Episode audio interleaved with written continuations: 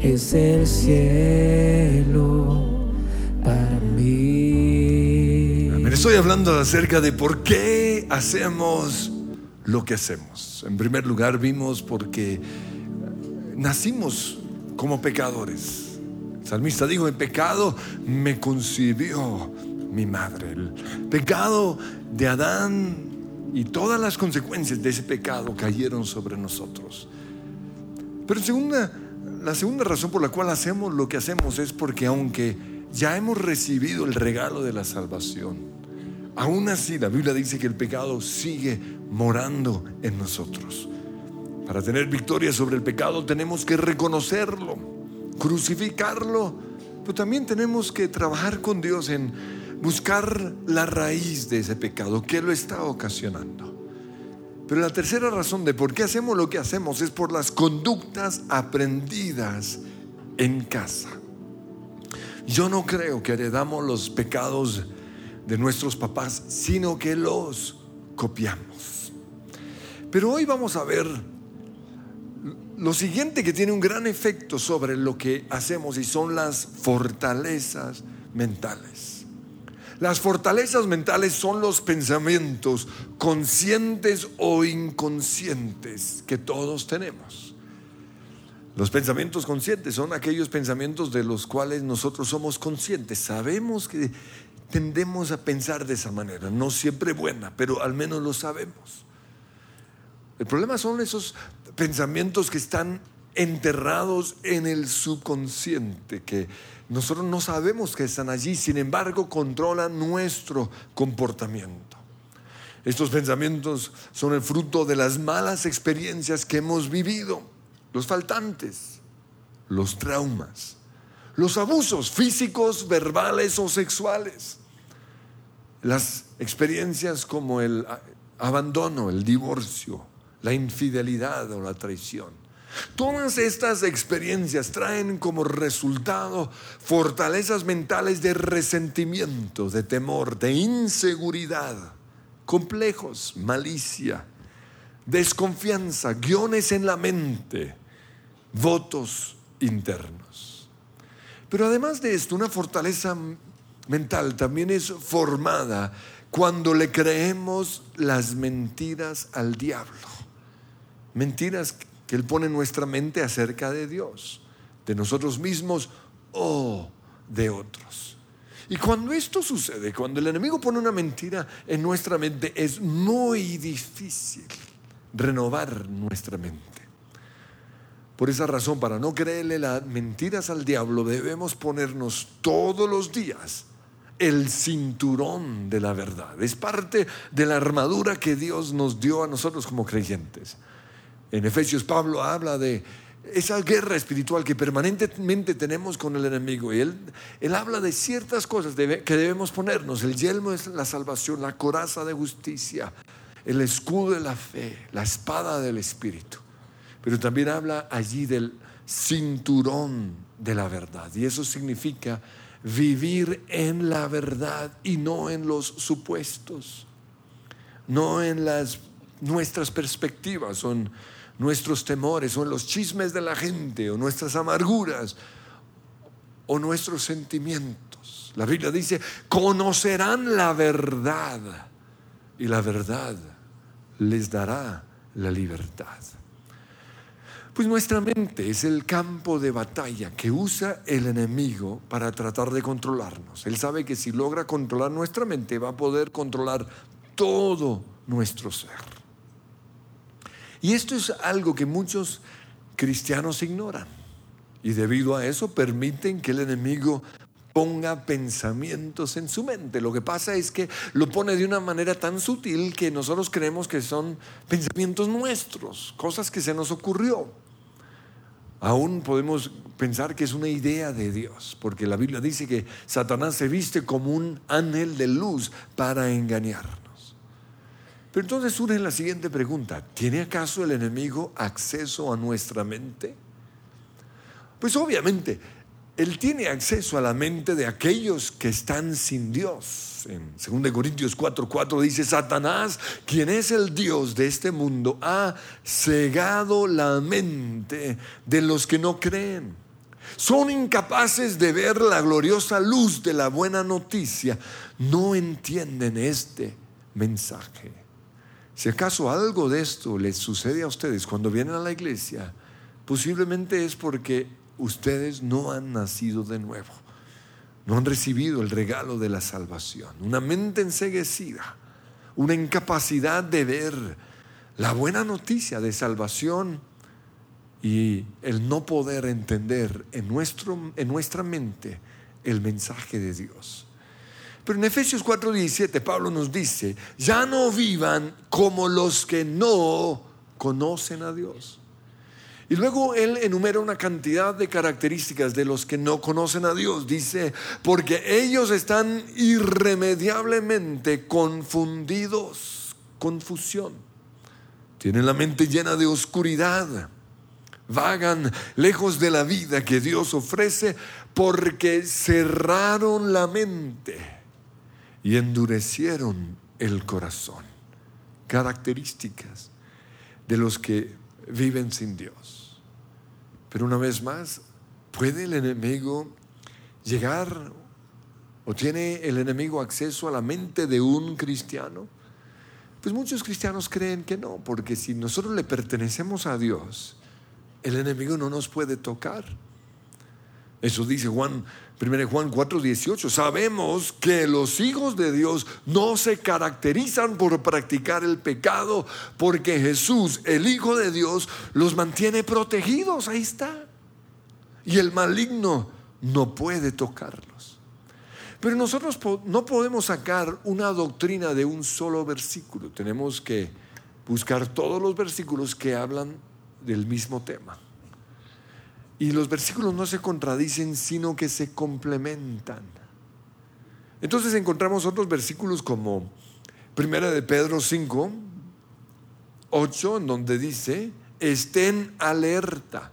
Y aquí Pedro le habla a los cristianos, cuídense de su gran enemigo el diablo, porque anda al acecho como un león rugiente, buscando a quien devorar manténganse firmes contra Él. Esto habla de, hacer guerra espiritual. Pero también dice, y sean fuertes en su fe, en su posición como hijos de Dios. En Romanos 1.21 dice que algunos, aunque conocían a Dios, no lo glorificaron, sino que llegaron a tener pensamientos vanos Habla de cristianos que conocían a Dios, pero llegaron a tener pensamientos vanos y se les oscureció su necio corazón. Este mismo versículo en la nueva traducción viviente dice, ellos conocieron a Dios, pero no quisieron adorarlo como Dios, ni darle gracias. ¿Sí ven lo importante que es la alabanza? Por eso cuando yo subo a recibir la reunión y veo unos atolondrados que no están adorando. Yo pienso, ¿y este para qué viene a la iglesia? Ahí están. La caída del cristiano se inicia cuando no adoramos a Dios, cuando no somos conscientes de su presencia. Dice, no, ellos conocían a Dios, pero no quisieron adorarlo, ni darle gracias. En cambio, comenzaron a inventar ideas necias sobre Dios. Y esto es algo que estoy viendo en algunos jóvenes de la iglesia. De repente comienzan a tener unas ideas absurdas acerca de Dios. ¿De dónde vienen esas ideas? No sé. No sé si es de la televisión, de los amigos, o el simple resultado de no adorar a Dios. Y como resultado, la mente les quedó en oscuridad y confusión. Por esto yo veo que el enemigo sí tiene acceso a la mente del cristiano. Y él sabe que si logra tener control de nuestra mente, va a poder controlar nuestro comportamiento. En Proverbios 23, 7 dice, porque cuál es su pensamiento en su corazón, tal es Él. Nosotros somos lo que pensamos. Nosotros hacemos lo que está en nuestra mente. Y el enemigo lo que quiere es que el cristiano siga siendo controlado por los pensamientos que antes tenía, que tenía, perdón, antes de conocer a Jesús. Dice en Efesios 2.3, todos nosotros vivimos en otro tiempo, antes de conocer a Jesús, en los deseos de nuestra carne, haciendo la voluntad de la carne y de los pensamientos. Y éramos por naturaleza hijos de la ira. Muchos cristianos conocieron a Jesús, pero siguieron pensando, igual que pensaban antes. Y el enemigo se apropió de esas fortalezas para seguir controlándolos. En Romanos 8:5 dice, los que están dominados, los cristianos dominados por la naturaleza pecaminosa, piensan en cosas pecaminosas. Lo que usted piensa muestra quién lo gobierna a usted. Si usted está siendo dominado por la carne o controlado por el Espíritu, porque los que son controlados por el Espíritu piensan en las cosas que agradan al Espíritu. El salmista decía que mis pensamientos y las palabras de mi boca sean agradables para ti. Pues además de esto, la Biblia también nos muestra que el enemigo puede poner pensamientos en la mente de un cristiano para llevar a esa persona a hacer algo contrario a la voluntad de Dios. Por ejemplo, David. En 1 Crónicas 21, uno dice, Satanás se levantó contra Israel y provocó que David hiciera un censo. Aquí está hablando de David, el hombre conforme al corazón de Dios. Satanás logró provocarlo a hacer algo que era contrario a la voluntad de Dios. Si lo hizo en David lo puede hacer también en nosotros. Otro caso es Judas. Dice en Juan 13:2, el diablo ya había incitado a Judas para que traicionara a Jesús. Tres años estuvo Judas con Jesús. Vio sus milagros. Oyó sus predicaciones. Lo conoció en la intimidad. Y aún así lo traicionó. ¿Por qué? Porque Satanás lo incitó a hacerlo. Puso un pensamiento, un deseo, un odio, un resentimiento en su corazón. Eh, lo mismo le pasó a Pedro. Por eso Jesús le dijo a Pedro, apártate de mí, Satanás, porque no pones la mira en las cosas del cielo, sino en lo terrenal. Tus pensamientos no están en las cosas eternas sino en las cosas pasajeras. En Hechos 5.3 Pedro le dijo a Ananías, ¿por qué has permitido que Satanás llenara tu corazón? Estos versículos nos muestran que el enemigo puede poner pensamientos en nuestra mente. Pero el caso más claro es el de Jesús. Aquí estoy hablando de Dios hecho hombre, del Hijo de Dios quien vivió aquí en la tierra como un ser humano. La Biblia nos muestra que fue tentado por el diablo. La tentación es algo que sucede en la mente. La Biblia dice que el diablo lo llevó a ciertos lugares, al pináculo del templo, le mostró todos los reinos de la tierra. ¿Cómo lo hizo? Él no vino como Superman o como Batman y lo subió en su carro, no. Fue algo que sucedió en su mente. Entonces, si Jesús, siendo Dios, tuvo pensamientos puestos en su mente por el enemigo, ¿cuánto más nosotros? La pregunta es, ¿qué vamos a hacer con esos pensamientos? El enemigo no necesita mandar una legión de demonios para comenzar a controlarnos, no. Lo único que necesita es poner un pensamiento en nuestra mente o usar un pensamiento que ya está en nosotros. Por eso es supremamente importante identificar esos pensamientos. Dicen por ahí que Jesús podrá estar en nuestro corazón, pero el abuelo sigue en nuestros huesos. Eso significa que nosotros podemos tener ya a Jesús en nuestro corazón, pero nuestra mente fue afectada por el medio en el cual fuimos criados. Esas conductas aprendidas en casa crearon fortalezas mentales. Por ejemplo, los hijos varones de un papá infiel piensan que así es como se comporta un hombre. Esa es la fortaleza mental. ¿Por qué? Porque lo vieron en su papá. Por otro lado, las hijas piensan que todos los hombres son así, todos los hombres son adúlteros, todos los hombres son perros, que los hombres solo piensan en el sexo.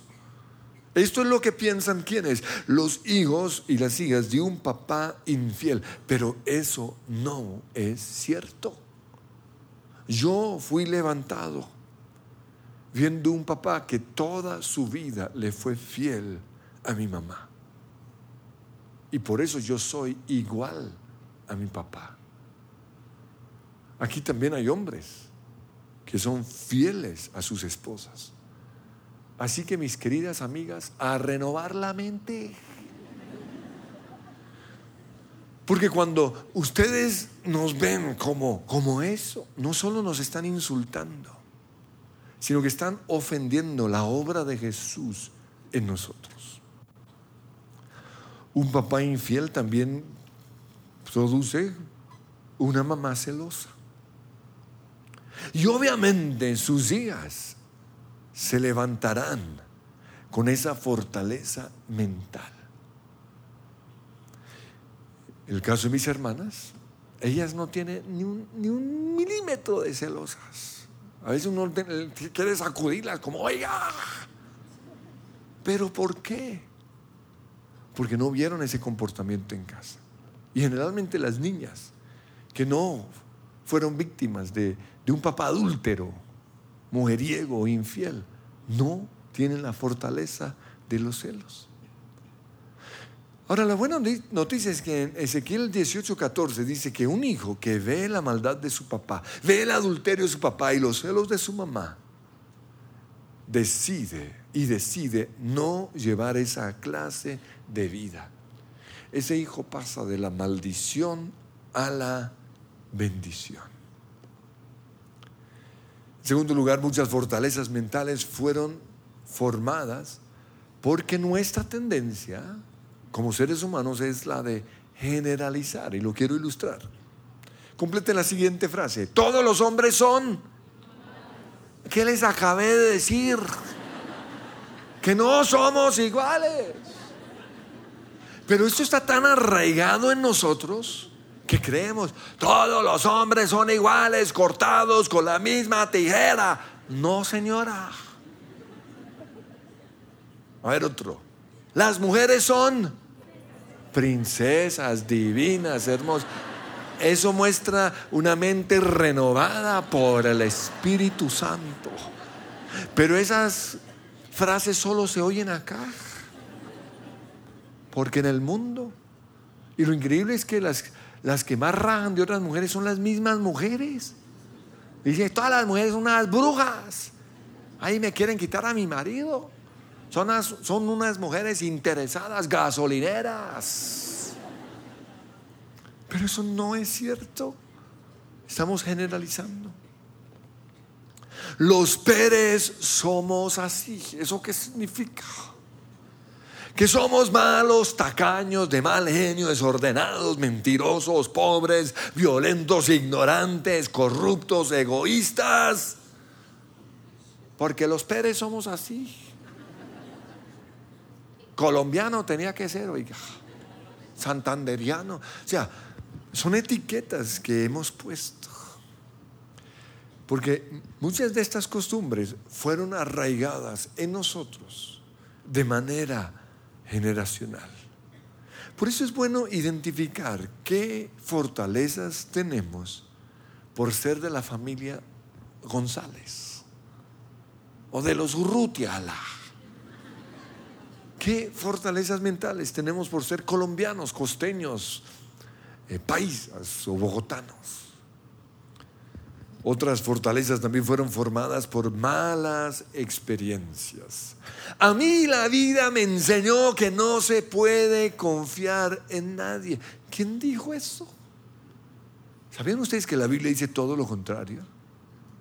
La Biblia dice que el que verdadera, verdaderamente ama, confía en la persona a quien ama. Y esto no se limita solo al matrimonio. Esto tiene que ver con nosotros como la familia de Dios.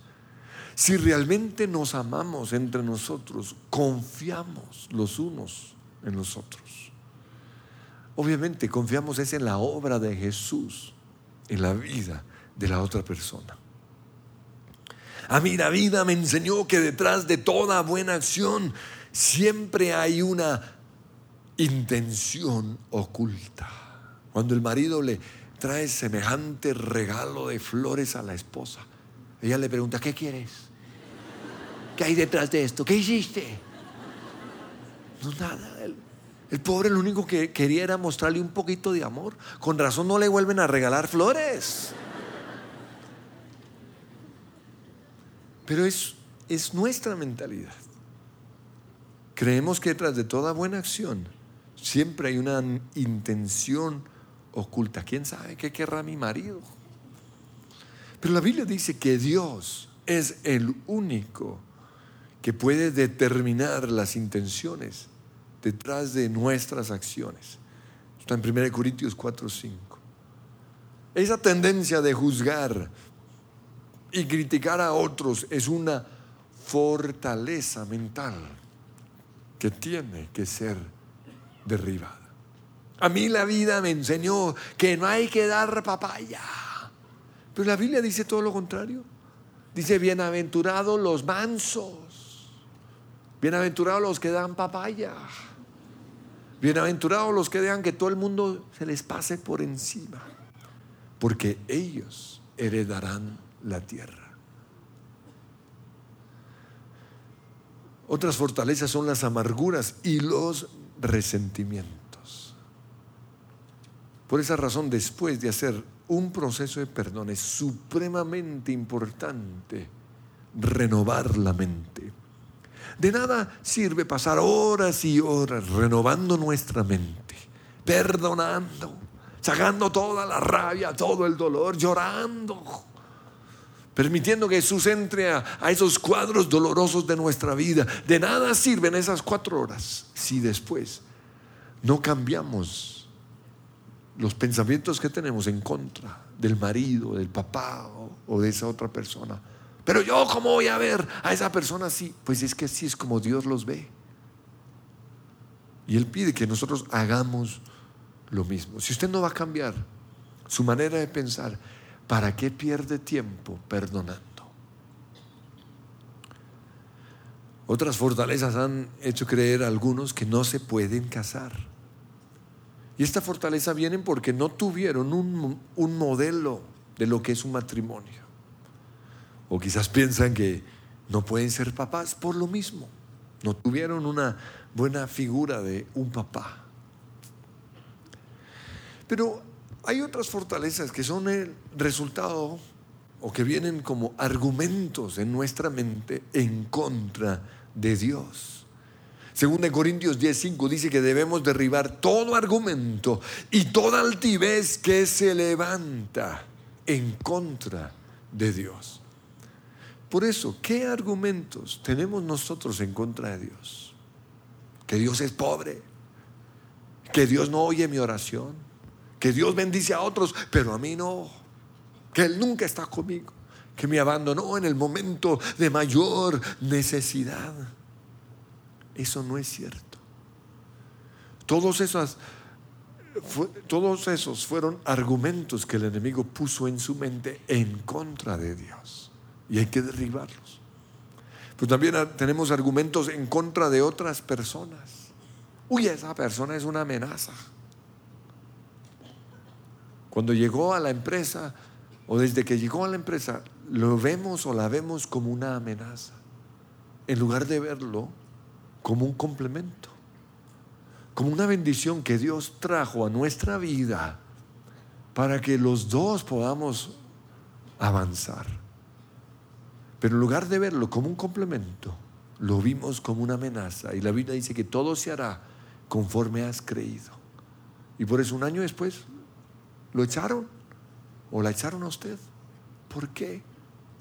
Porque usted no lo vio como una, una bendición, como un complemento, sino como una amenaza. Es que a mí todo el mundo me lleva a la contraria. Eso no es cierto. Pero todo se hará conforme has creído. Muchos en lugar de oír los comentarios de otros como un complemento a lo que ellos han dicho, todo lo ven como una oposición. Y debido a eso, con el tiempo todo el mundo le termina llevando la contraria. Es que, es que mi esposo a mí no me ama.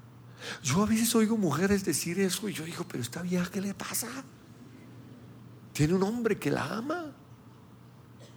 Un hombre que se ha sacrificado por ella. Un hombre que, que tiene una vida de integridad porque la ama. Pero ella no lo ve. ¿Por qué? Fortalezas en su mente.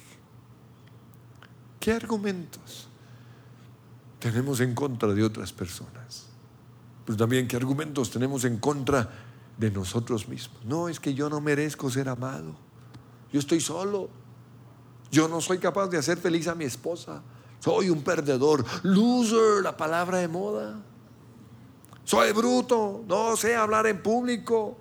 No sé cómo relacionarme con las personas. No puedo aprender nada nuevo. No soy capaz de aprender inglés ni francés. Ni tocar la guitarra ni pintar. No puedo perdonar. No soy capaz de dejar ese vicio, no puedo bajar de peso, no puedo montar bicicleta. ¿Cuántos no puedos hay en su vida? ¿Saben que no hay nada que nosotros no podamos hacer? Porque todo lo puedo en Cristo, que me fortalece. Eso es una fortaleza que nos ha hecho creer que no podemos. En el caso mío, yo aprendí a tocar el piano después de que algo hizo clic en mi cabeza. Había una fortaleza mental que no me dejaba.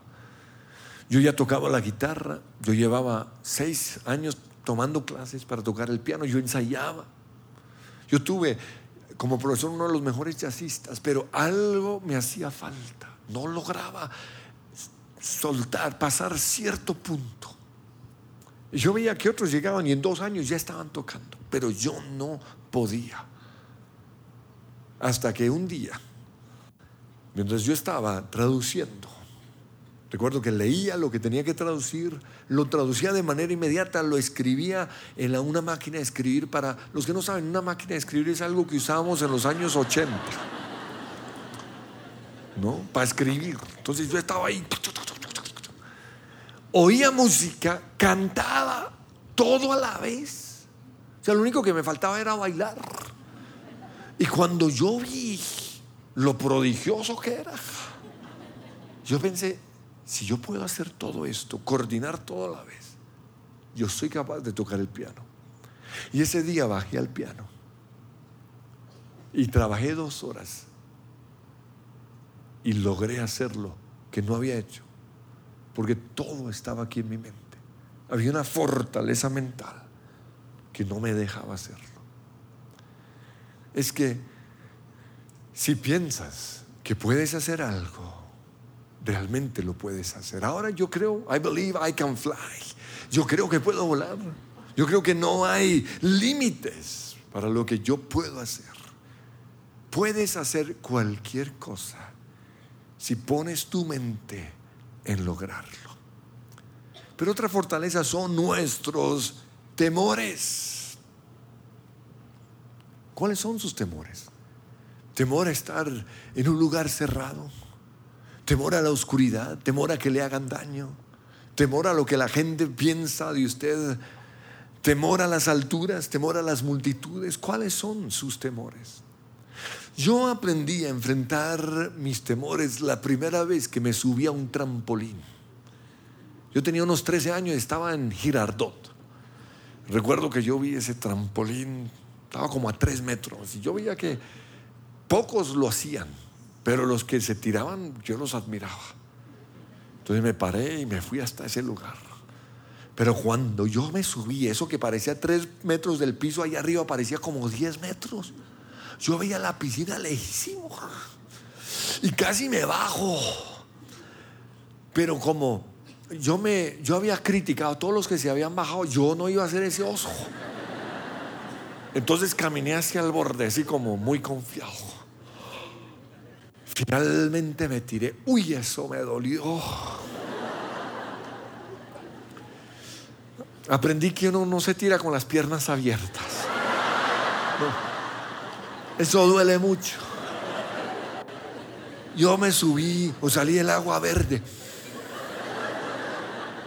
Pero fingí que nada había pasado. Caminé con qué tranquilidad y me volví a subir.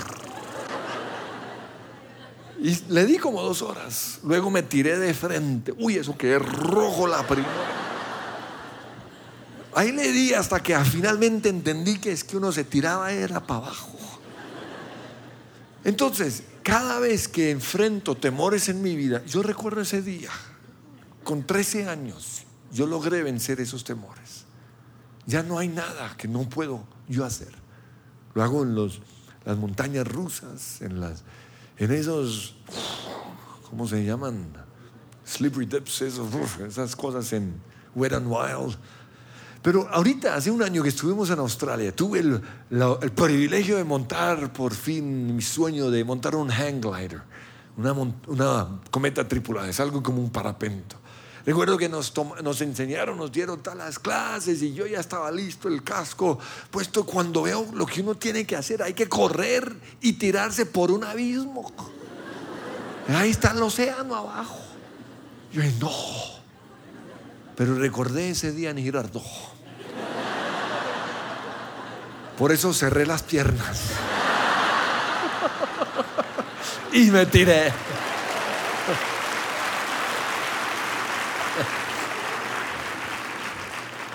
Muchas de nuestras perspectivas de otras personas son también fortalezas mentales.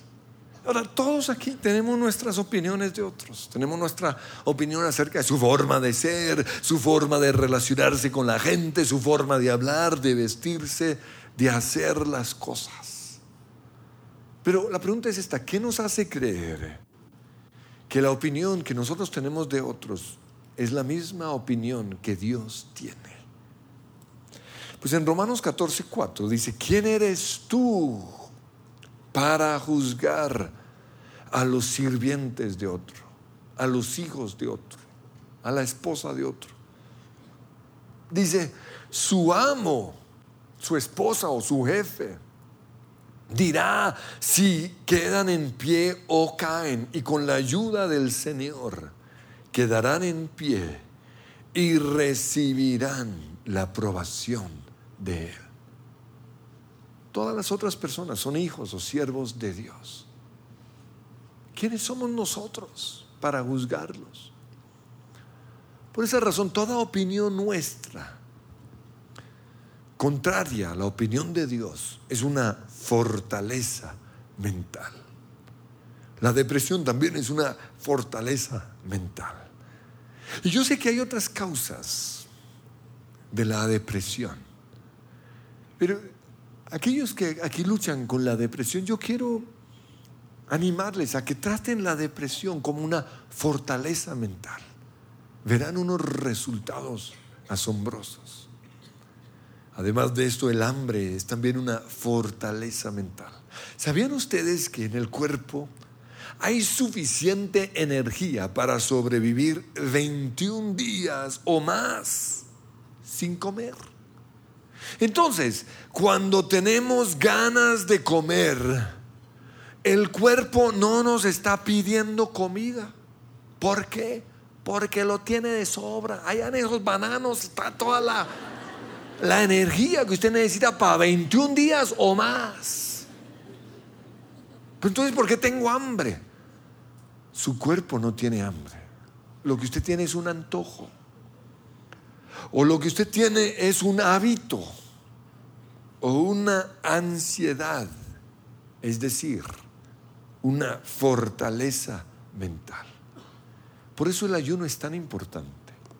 Jesús dijo con respecto a ciertos demonios, esa clase de demonios no sale sino con oración y ayuno. Yo creo que ese demonio era la gula. A mí me tiene un poquito decepcionado los tales ayunos de esta iglesia. A mí me dicen que están ayunando, eso no es ayuno. Si no les duele, no está ayunando. Porque el ayuno no es solo dejar los malos vicios, los malos hábitos. El ayuno es lograr la victoria sobre la comida. Si usted logra la victoria sobre esa fortaleza mental, usted es una persona libre en todas las otras áreas. Por algo Dios habla del ayuno de alimentos. Los primeros tres días son los más difíciles. ¿Por qué? Porque esos primeros tres días estamos venciendo esas fortalezas mentales, esa ansiedad por la comida, esa necesidad que tiene el cuerpo quizás de azúcar o de grasa. Pero después de tres días es muy fácil. Y ya usted tiene la victoria. Una victoria que debe permanecer el resto de su vida o, el resto de sus vidas con ustedes. Cuando yo entendí que el ser humano solo necesita dos mil calorías al día, me propuse hacerlo. Por eso la Biblia dice, conocerán la verdad y la verdad les dará la libertad. Dos mil calorías no más. Entonces esos que le meten cuatro mil calorías están dejando dos mil de sobra que se les nota aquí al lado. Y por eso están cansados todo el tiempo. Por eso están de mal genio. Por eso tienen dolor de cabeza. Porque hay energía de sobra. Entonces, con respecto a la, comida, nosotros tenemos muchas mentiras o muchas fortalezas en nuestra mente. Una es, necesito comer. No, usted no necesita comer. ¿Por qué? Mírese los bananos. En caso suyo tiene como 40 días de reserva. Ay, necesito un café. Usted no necesita un café. Oye, es que si no, ¿cómo me pongo de mal genio? ¿Desde cuándo la comida tiene que ver con el genio? Nada que ver. Todas estas son mentiras o fortalezas en la mente que tienen que ser vencidas. Y eso mismo tiene que hacer el alcohólico. Su cuerpo cree que necesita del alcohol, pero no lo necesita, es una fortaleza mental que tiene que ser vencida. Y no es fácil. No es fácil vencer la fortaleza mental del azúcar. No es fácil vencer la fortaleza mental de las drogas, marihuana, cocaína. No es fácil vencer esa fortaleza mental de los que necesitan pastas para dormir. Pero hay que hacerlo, renovando nuestra mente. Entonces estas fortalezas mentales son derribadas en primer lugar reconociéndolas. Y por eso pues traje unas ilustraciones en este mensaje para que usted pueda identificar algunas de sus fortalezas mentales y usted las reconozca. Pero lo siguiente es renovando la mente con la palabra de Dios. No hay atajos, hay que leer la Biblia. Es lo único que renueva nuestra mente. Pero lo tercero, es llevando esos pensamientos cautivos para que se sometan a Dios. En Romanos 12.2 dice, dejen que Dios los transforme en personas nuevas al cambiarles la manera de pensar. ¿Qué tal ese versículo? Cuando nosotros permitimos que Dios cambie nuestra manera de pensar, somos transformados de manera inmediata en personas nuevas, personas libres, personas alegres, personas prósperas, personas que podemos hacer cualquier cosa. Pero nosotros somos los que tenemos que dejar que Dios nos transforme. 2 Corintios 10:4 dice, las armas con que luchamos no son del mundo, sino que tienen poder divino para derribar fortalezas, fortalezas mentales derribamos esos argumentos en contra de Dios y llevamos cautivos esos pensamientos para que se sometan a Cristo. Y eso es lo que vamos a hacer en este momento. Yo invito a que se pongan de pie. Y Señor, hoy reconocemos que hay fortalezas en nuestra mente. Fortalezas que controlan nuestra conducta. Fortalezas que controlan nuestro cuerpo físico.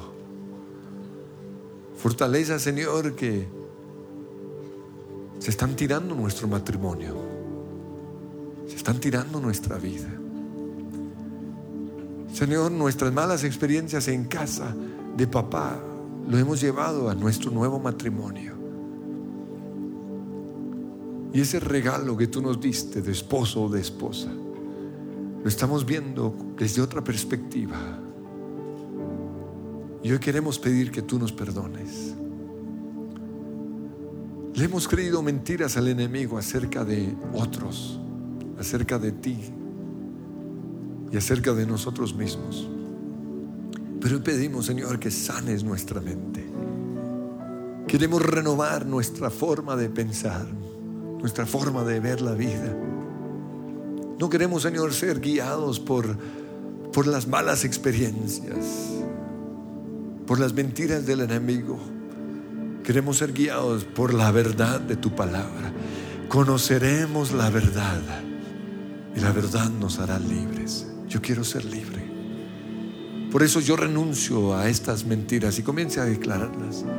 Yo renuncio a creer que necesito de la comida, que necesito del alcohol, que necesito del azúcar. Yo renuncio, Señor, hoy a creer que necesito del sexo, de la pornografía, lo que sea. Hoy renuncio, Señor, a ser esclavo de estos, de estos vicios. Tu palabra dice que conoceremos la verdad y la verdad nos hará libres. Porque todo lo que hay dentro de mí necesita ser cambiado, Señor. Porque todo lo que hay dentro de mí